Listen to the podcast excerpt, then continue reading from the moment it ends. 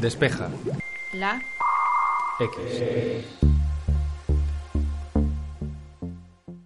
Muchos de nosotros llevamos en la mochila una tablet y un smartphone, productos que son similares y en los que la principal diferencia es el tamaño de pantalla.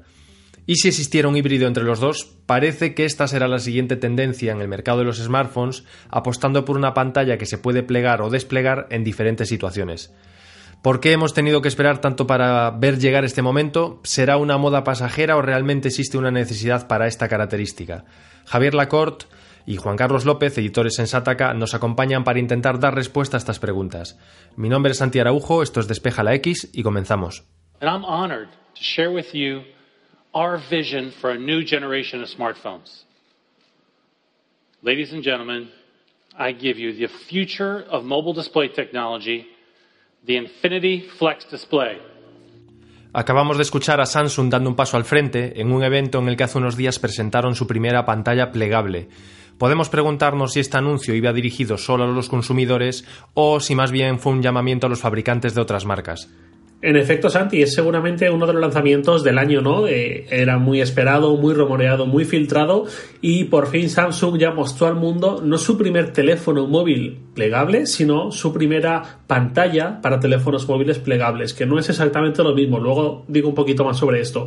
Lo que enseñó Samsung es básicamente una pantalla de 4,5, 4,6 pulgadas, algo así era, que al desplegarla, porque va con bisagra, se convierte en una pantalla mayor, tamaño tablet de 7,3 pulgadas. ¿Cuál es la gracia de esto? Pues que en tu bolsillo puedes tener un dispositivo del tamaño de tu teléfono móvil, pero que a conveniencia lo puedes desplegar para hacer una tarea, pues ver una película, ver un vídeo, mmm, consultar un mapa, ¿no? Algo para lo que sí que se agradece esa pantalla más grande.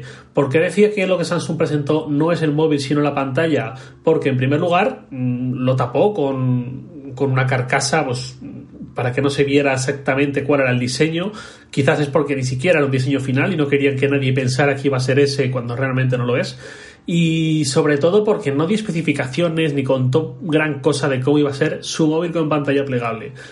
Y de hecho es que no era un anuncio ni siquiera para consumidores, se enmarca en una conferencia de desarrolladores, pero que tampoco termina de ser un anuncio para desarrolladores. Lo metió ahí, pero realmente a quien iba dirigido ese anuncio era al resto de fabricantes de teléfonos móviles. Samsung eh, no solamente fabrica móviles, sino que es proveedora de pantallas y de un montón de componentes más. Ya lo hablamos en el último podcast. Y, y lo que estaba haciendo ahí era mandar un mensaje a la industria, a los fabricantes. Tenemos esta tecnología prácticamente lista. En 2019 sacaremos nuestro propio teléfono plegable. Si vosotros y vosotros me refiero a Huawei, a Sony, a Xiaomi, a Oppo, a LG, a Apple, a quien sea, os interesa sacar un teléfono plegable, podéis comprarlo en las pantallas a nosotros. Y de hecho, una frase que, que, comentamos Andy en el último podcast fue que Samsung ha ganado más dinero con cada iPhone 10 vendido que con cada Samsung Galaxy S9 vendido, que es un poco paradójico, pero que demuestra bien su fortaleza en el mundo de los semicomponentes. Y una, una cosa más súper importante que hizo Samsung, que ahí la verdad es que estuvo muy lista y muy rápida, después de presentar esta tecnología, esta pantalla, se encargó de subir a alguien de Google al escenario para que, eh, pues bueno, defendiese un poquito esta nueva tecnología en el sentido de que anunció que Google ya estaba trabajando en tener Android mm, optimizado y, compatible con este tipo de pantallas. Esto es súper importante porque si Samsung lo que estaba haciendo era decir, fabricantes, comprarnos pantallas para el año que viene, hacer móviles plegables, necesita que, o es importante, es muy positivo que Google esté anunciando públicamente que les va a respaldar, porque si no tendrían que hacer su propio desarrollo eh, sobre Android, que luego también podemos hablar un poquito más de eso, y eso pues lleva tiempo, lleva recursos y seguramente la experiencia no sería igual de buena, habría mucha fragmentación que si es Google directamente quien optimiza Android. Llevamos décadas soñando con pantallas que se doblan, algo que hemos visto en muchas ocasiones en películas de ciencia ficción. Ahora podemos preguntarnos por qué hemos tenido que esperar tanto para que llegara este momento. Como Javi nos ha explicado, esta tecnología presumiblemente va a llegar el año que viene. Los primeros smartphones con pantalla flexible llegarán en 2019. Pero hay una pregunta que, que, podemos hacernos y es ¿por qué llegan el año que viene si realmente esta tecnología no es nueva? Aquí es interesante apuntar que la idea de las pantallas flexibles eh, no, no, ha nacido en esta década, ni siquiera hace dos décadas. Esto procede del año 1974 y fue una idea que se le ocurrió a un ingeniero de, Xerox Park. Eh, su intención en principio no era utilizar esa pantalla para grandes dispositivos, sino utilizarla para fabricar dispositivos de tinta electrónica. Y de hecho la idea que tenían más que eh, fabricar pantallas plegables era fabricar pantallas enrollables, que es algo en lo que los grandes fabricantes actualmente también están trabajando. Eh, es interesante precisamente por esto ver que esta tecnología realmente no tiene 5, 6, 7 años, que son los que puede parecer que, tienen. Eh, podría ser el periodo que han tardado los fabricantes en conseguir que sea una tecnología eh, viable de manera comercial. Realmente tiene más de 40 años, más de cuatro décadas. Es el recorrido que, ha sido necesario para que las pantallas flexibles sean una realidad tangible. Entonces, ¿qué condiciones eh, deben darse para que una tecnología como esta llegue al mercado? Y en principio una eh, condición muy razonable que todos podemos intuir es que debe ser una tecnología viable desde el punto de vista de la ingeniería. Debe ser posible fabricar pantallas que, sean flexibles. Aquí, como veremos un poquito más adelante, el componente esencial de las pantallas es el sustrato sobre el que reside la matriz, que es el, componente del panel que realmente genera la imagen.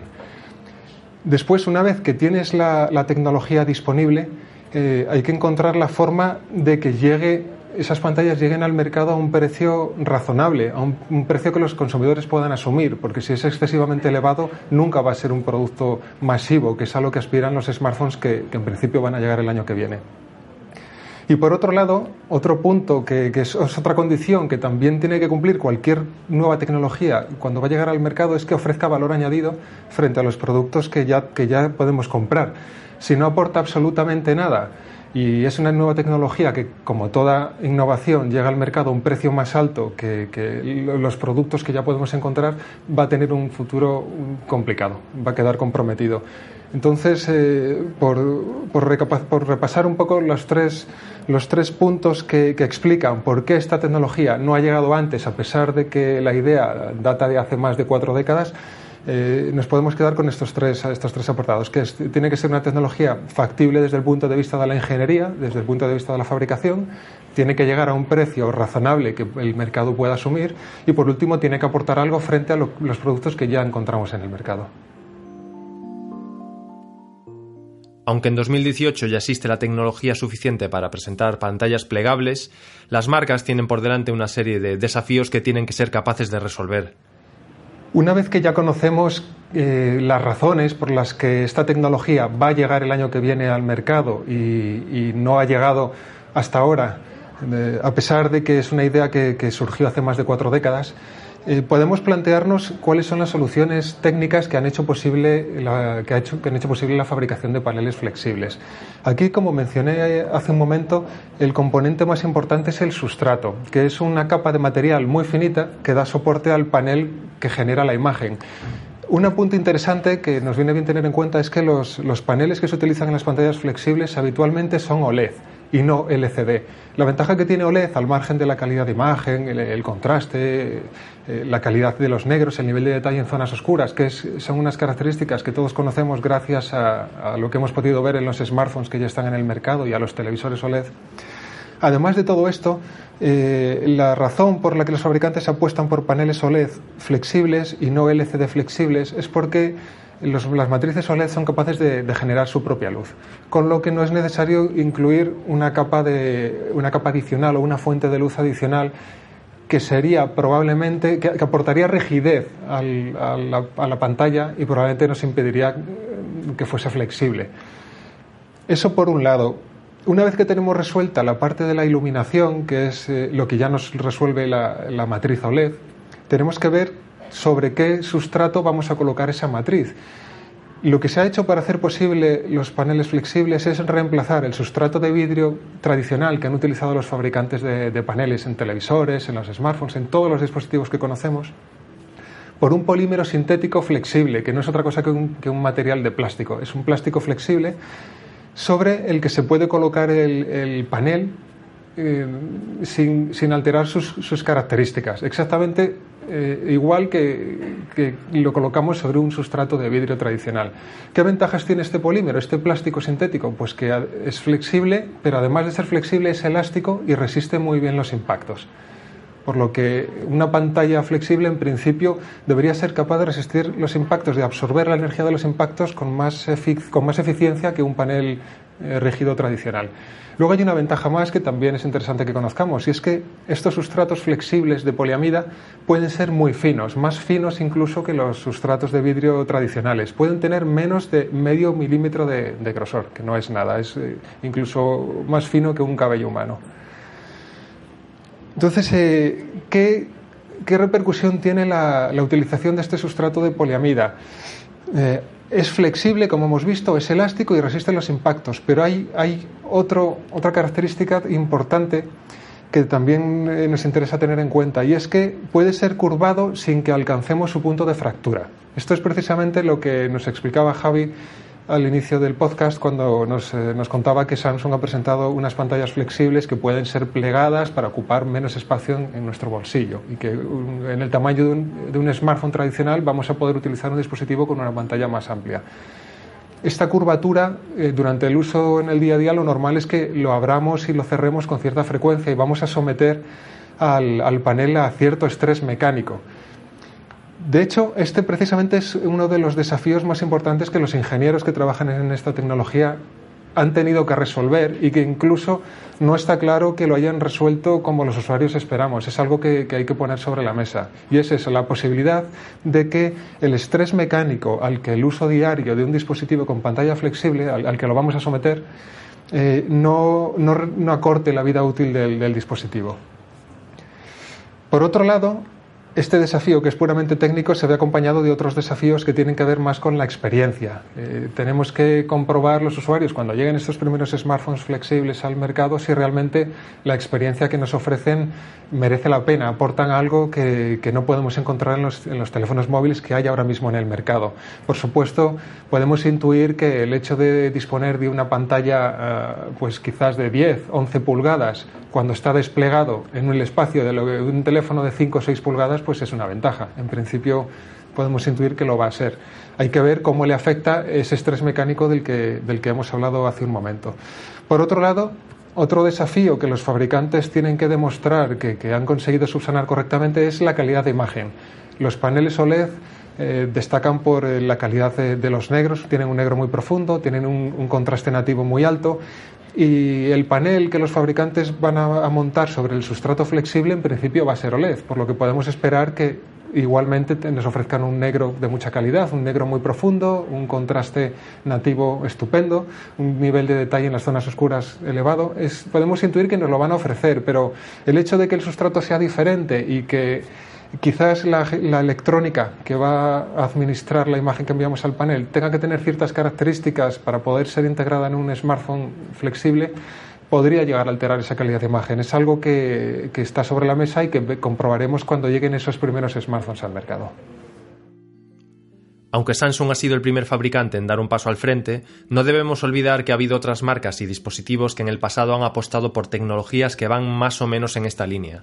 En los últimos años hemos visto algunos intentos, algunas aproximaciones, no exactamente a lo que ha presentado Samsung, sino a, pues bueno, de alguna forma, eh, digamos, conceptos o teléfonos finales, pero que no llegaban a ser plegables o, exactamente flexibles, pero más o menos en mayor o menor medida se le acercaban. El primero que recuerdo, y que además sí que lo, lo pude probar en su momento, llegó en 2013, que era el LG Flex, era un móvil muy grande, sobre todo para la época. Eh, se caracterizaba porque era curvo, que no tiene nada que ver con ser plegable, pero más o menos era un poquito flexible. Eh, tenía esta curvatura de eh, vertical y permitía que si tú lo pones hacia abajo, con, con, la curvatura hacia arriba, y aplanabas un poco el teléfono, ejerciendo un poco de presión, pues no se rompía, no le pasaba nada, volvía a su forma enseguida y no tenía más problema. Ese teléfono tuvo una segunda versión en 2014, a finales, un año después, y personalmente yo creo que era un buen teléfono. Me gusta que los fabricantes de vez en cuando arriesguen y no presenten otro cuadrado, o mejor es otro rectángulo de cristal, plano, etcétera. Y yo creo que era un buen teléfono. Lo que pasa es que era quizás demasiado caro para lo que ofrecía, que tampoco es que fuese tan diferente a otros terminales de mucha calidad. Y pues bueno, creo que era más pues un móvil curioso para enseñar a los amigos, hacer la curiosidad y pero un poquito más.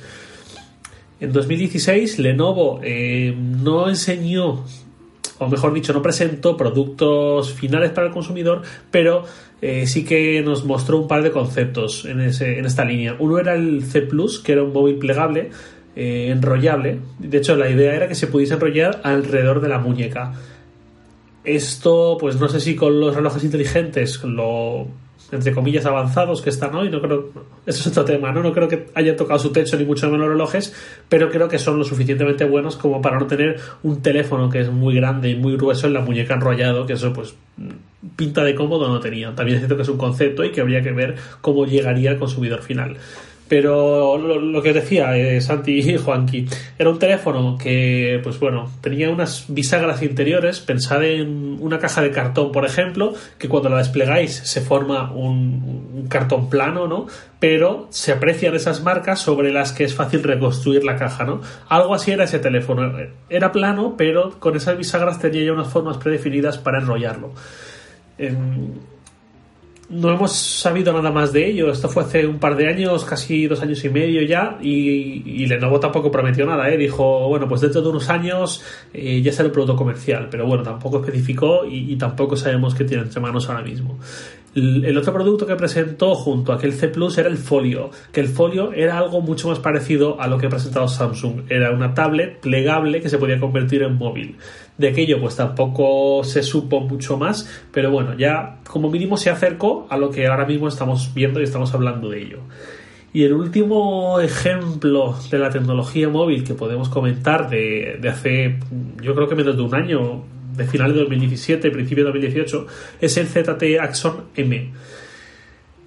No tiene nada de flexible, desde luego, y plegable, pues bueno, es un teléfono. Mm, no me será la palabra ahora. Eh, a ver, se, puede plegar, no, no se puede plegar la pantalla en sí. Simplemente es un terminal que tiene dos pantallas. Y eso es lo que cuando se despliega, em, esa pantalla pequeña pasa a ser una doble pantalla grande, digámoslo así. Em, ¿Cuál era el problema? Que al no ser unas pantallas plegables y ser simplemente dos pantallas eh, que aprovechan que ya los teléfonos tienen muchos menos marcos que hace un tiempo, eh, pues en teoría yo creo que en ZTE pensaron, bueno, pues si las, las, pantallas ya apenas tienen marcos y podemos juntar dos y prácticamente son una pantalla, pues bueno, ya tenemos eh, esta fórmula, ¿no? Ponemos la bisagra en medio lo más fino posible y ya tenemos una gran pantalla que en realidad son dos pantallas más normales. ¿Cuál es el problema? Que aquel teléfono, aunque estuviésemos ya en un momento de la tecnología de móviles con marcos muy, muy, muy reducidos, sí que había marcos y si encima había una bisagra, pues había un separador muy grande. Y, yo me acuerdo de verlo en modo desplegado, en modo tablet, por decirlo así, y, es que era ridículo. No podías ver un vídeo cómodamente con un mínimo de ambición de calidad. Tú veías un vídeo y sí, te enterabas, pero es que había una barra negra en medio, que en el momento además en el que había unas letras o algo un poco importante lo que te tenías que fijar, que lo cortaba esa barra negra, pues era súper incómodo. Aquello fue un experimento, imagino que no fue más, porque además el precio era muy caro, eran, no sé si eran 800, 900 dólares, eh, que esos precios hay telefonados en el mercado, y aquel pues no ofrecía nada, ¿no? Que es lo que decía antes Juan un teléfono mm, con una tecnología nueva tiene que ofrecer algo que te haga ir a por él, que mejore lo que ya hay en el mercado. Aquel personalmente yo creo que no ofrecía gran cosa y y ahí se quedó. No sé si ZT en los próximos tiempos va a presentar alguna novedad en ese sentido mejorada o si ZT va a comprar estas pantallas de Samsung o qué sé yo. Pero bueno, tiene ese antecedente. Yo desde luego nunca he visto ninguno por la calle, nunca he visto ninguno promocionado y nunca he hablado de él con nadie que me haya dicho, oye, ¿has visto este teléfono? Me interesa, es curioso.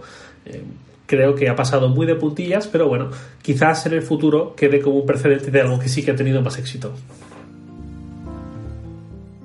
Todo apunta a que debemos ir preparándonos para el gran desembarco de las pantallas flexibles y la mejor prueba es que fabricantes tan importantes como Sony, Google o LG están interesados en implementarlas. Un dato muy interesante que nos viene bien tener presente es que no hay ni uno ni dos fabricantes trabajando o apostando por esta tecnología de los paneles flexibles. Eh, sino bastantes marcas de las que actualmente están mandando en el mercado de los smartphones. De hecho, nos consta que Sony, Samsung, Google, LG son solo algunas de las marcas que, tienen o que están a punto de lanzar productos con pantalla flexible. ¿Esto qué significa? Pues sencillamente que en 2019 es muy probable que, presenciemos la llegada al mercado de varios, de un abanico relativamente importante de smartphones con pantalla flexible. Es difícil saber cuántos, pero, pero sí que podemos eh, intuir con claridad que, que, no van a ser uno o dos terminales, sino que buena parte de los fabricantes de envergadura van a tener alguna solución con pantalla flexible en el mercado y no nos van a hacer esperar más. Eh, probablemente acabará 2019 y, y, será relativamente fácil encontrar en las tiendas smartphones con pantalla flexible como esas soluciones de las que ya nos ha hablado hace un momento Javi. De todos modos, las marcas ahora deben trabajar para dilatar la vida útil de estas pantallas y conseguir que su calidad de imagen sea equiparable a la de los paneles convencionales. Como hemos visto, el hecho de que eh, nos conste que varios fabricantes eh, van a colocar en el mercado a lo largo de 2019 smartphones con pantalla flexible eh, nos permite intuir con claridad que los retos, los desafíos a nivel de ingeniería esenciales que, que son los que hacen posibles que esta tecnología sea viable comercialmente están resueltos. Sin embargo, hay algunos puntos clave que tenemos que poner sobre la mesa y que nos viene bien conocer a los usuarios y que, sobre los que no vamos a poder arrojar luz hasta que podamos probar estos smartphones y, sepamos qué, es lo que nos ofrecen realmente. Uno de estos desafíos, quizás el, más importante, es eh, eh, tenemos que comprobar qué nos ofrecen desde un punto de vista práctico y experiencial. ¿Qué nos ofrece un smartphone con pantalla flexible que no nos ofrece un smartphone tradicional, con pantalla rígida, los que todos conocemos? Eh, como hemos visto antes, podemos intuir pues, que la posibilidad de tener en un espacio un contenido, en, lo que, en el espacio que ocupa un smartphone tradicional, un, un teléfono que podemos desplegar y nos permite utilizar cuando vemos un vídeo o cuando jugamos una pantalla el doble de grande de lo habitual, podemos intuir pues, que pueden estar incluso por encima de las, de las 10 pulgadas pues eh, es algo que no tenemos ahora y es algo a priori positivo en ciertos escenarios de uso. Pero una cosa es lo que podemos intuir y otra es lo que eso representa realmente. No vamos a saber eh, qué calidad de imagen, cómo es la experiencia hasta que realmente lleguen los smartphones al mercado. Esto es, eh, es algo que, que, nos obliga a esperar y es un reto que los fabricantes tienen que, tienen que resolver para demostrarnos que merece la pena que los consumidores apostemos por este tipo de dispositivos. Y por otro lado, hay otro reto que también es muy importante y que para los usuarios eh, tiene que ser eh, algo que, que, nos mantenga alerta para ver qué es lo que nos ofrece realmente estos teléfonos. Tiene que ver con la vida útil. ¿En qué medida el estrés mecánico del que hemos hablado antes puede afectar la vida útil de un smartphone? No lo sabemos, realmente no lo sabemos. Es lógico pensar que los fabricantes habrán hecho pruebas rigurosas para estar seguros de que antes de lanzar un producto al mercado va a soportar un número de, aperturas, teniendo en cuenta que los smartphones que, van a llegar, como nos ha explicado Javi, son smartphones con una zona flexible, que es la que permite plegarlos, hay que ver que el, número de aperturas y cierres de, de esa zona flexible va a ser suficiente como para que podamos utilizar el teléfono móvil durante muchos años sin tener problemas. Pero claro, es otro dato que tampoco vamos a conocer hasta que lleguen los smartphones al mercado. Podemos intuir que esto lo han resuelto, pero no tendremos la certeza hasta que lo probemos. Lo que sí que sabemos es que vamos a someter a estos terminales a un estrés mecánico al que no sometemos a los teléfonos tradicionales. Y es un reto muy importante que puede limitar la vida útil del dispositivo. La gran pregunta ahora es saber si las pantallas plegables serán recordadas como una mera anécdota tecnológica o si realmente han llegado para quedarse. Esta presentación de Samsung eh, supuso una especie de déjà vu o de flashback a cuatro años antes. Hace cuatro años, más o menos, en la IFA de Berlín de 2014, yo estaba allí, yo estaba en esta presentación viendo cómo Samsung presentaba su nuevo Galaxy Note. Y por primera vez el Galaxy Note se desdobló en dos versiones, la normal y la Edge, que fue el primer móvil eh, comercial de Samsung con una pantalla curvada. Desde el minuto uno en que lo vi en la pantalla gigante de que era auditorio, y algo que se consolidó y se confirmó cuando ya lo pude probar en mis manos tres meses o cuatro meses después, em, pensé, esto no, esto no me convence, no creo que esto sea algo útil, no creo que esté bien implementado y no creo que me vaya a convencer el día en que lo use. Eh, ¿Por qué? Porque era algo demasiado forzado, parecía que era un móvil en el que Samsung sacaba pecho de podemos hacer esto, podemos ser los primeros en lanzar un móvil con una pantalla curva y la utilidad que le daban eh, no me gustaba demasiado, parecía que estaba siempre ahí, eh, no sé, lo había demasiado forzado, demasiado poco natural, poco bien integrado.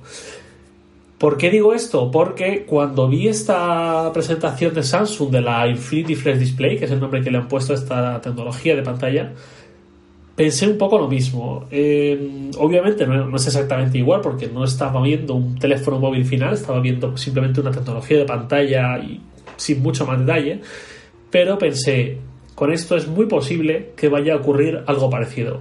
Que en la primera versión, o quizás las primeras versiones, no lo sé, eh, que utilicen esta tecnología, eh, hayan tenido demasiado trabajo los fabricantes integrándola y tampoco sea una gran cosa, pero que llegará algún momento en el que alguien dará con la tecla y eh, presentará un teléfono con esto muy bien integrado, muy bien resuelto, que realmente te da un valor añadido, que realmente no te está dando más dólares de cabeza del beneficio que te está aportando, eh, que es para mí lo que supuso el Galaxy, Samsung Galaxy S6 Edge, que fue el primero que, el primer Galaxy S que integró esta pantalla, ¿no? que llegó unos meses después de aquel Note Edge. Aquel a mí me encantó, igual desde el primer momento, desde que lo vi dije, esto sí, ahora sí que me ha convencido con la curva, sí que lo han hecho bien, me parece súper estética, no estás viendo, si no quieres, siempre una función ahí a la fuerza y, creo que algo parecido va a pasar con esta pantalla eh, plegable.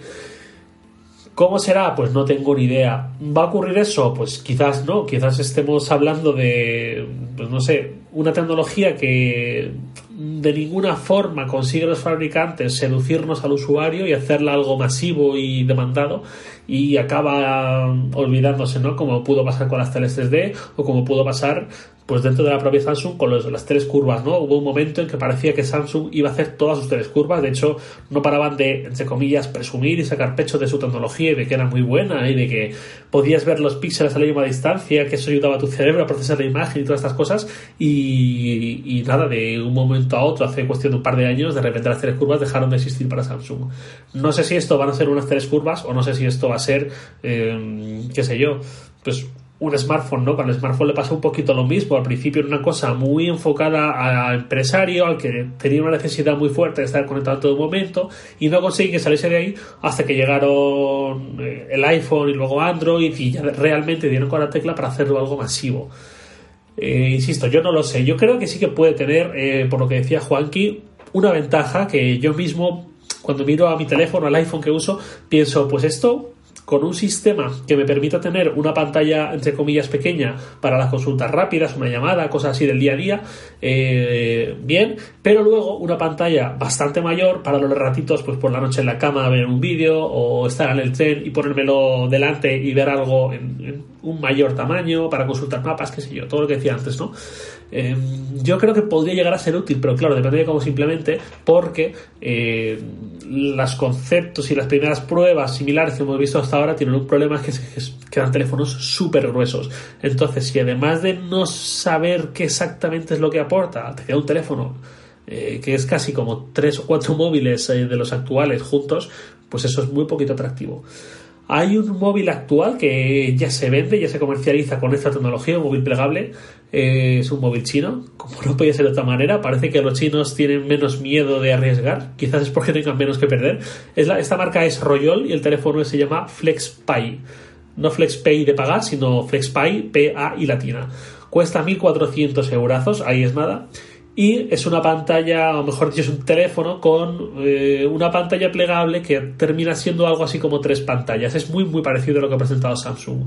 ¿Cuál es la mayor gracia, por decir algo, de este teléfono? Que el trocito de pantalla que se queda en el borde, eh, que es un. El, ratio de esa pantalla es de 21 sextos, es muy, muy alargada. Eh, te permite o está orientada, pues por ejemplo, a eh, mostrar algunos comandos o accesos rápidos o a mostrar notificaciones cuando estás usando el teléfono en apaisado, cosas así que recuerdan mucho a los primeros Note Edge y Galaxy S6 Edge sobre todo, ¿no?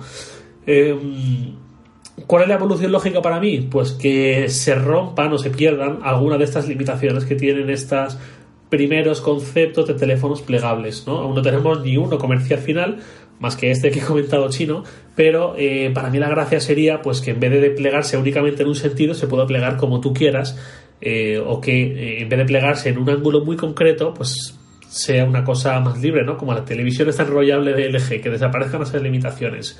Y a partir de ahí desaparecerían también problemas y dolores de cabeza para el usuario. Quizás también desaparecería parte de ese estrés mecánico que comenta Juanqui, porque si ya no hay ningún problema en doblarlo de cualquier manera, pues no sé. Veremos en los próximos años. Yo creo que mm, el año que viene, 2019, va a ser el año del boom de los teléfonos plegables. Quizás no llega hasta final de año, quizás el verdadero boom sea en 2020, pero creo que nos espera esta época de ver mucho, mucho plegable y, y esa es la gran pregunta, ¿no? ¿Se quedará? ¿O será una moda que no habrá forma de encasquetarla al usuario? Mm, ¿Serán demasiado caros? No sé, veremos dentro de un año, dentro de dos años, en qué términos estamos hablando de estos teléfonos plegables. Yo sí que les veo un sentido potencial y me gustaría mucho ver propuestas de Samsung, de Xiaomi, de LG, de Oppo, de todas estas marcas. Eh, pero claro, hay que ver a qué precio y qué es lo que realmente aportan y si lo que te están quitando, que es la comodidad entre comillas, un teléfono rígido, eh, la vas a perder porque sabes que si pliegas un poquito más fuerte de la cuenta o pliegas en el sentido que no toca o algo así, puedes cargarte el teléfono. Eh, ya no será tan atractivo. Veremos dentro de un año, un par de años en qué tema estamos hablando. Insisto, yo le veo mucho sentido potencial, pero por supuesto depende de la implementación.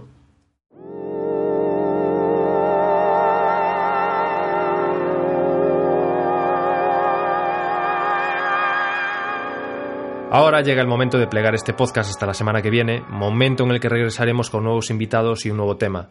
Queremos recordar que ya vamos por el séptimo episodio de CAPTCHA, nuestro podcast de inteligencia artificial, que puedes encontrar fácilmente en iTunes, Spotify, iBox, etc.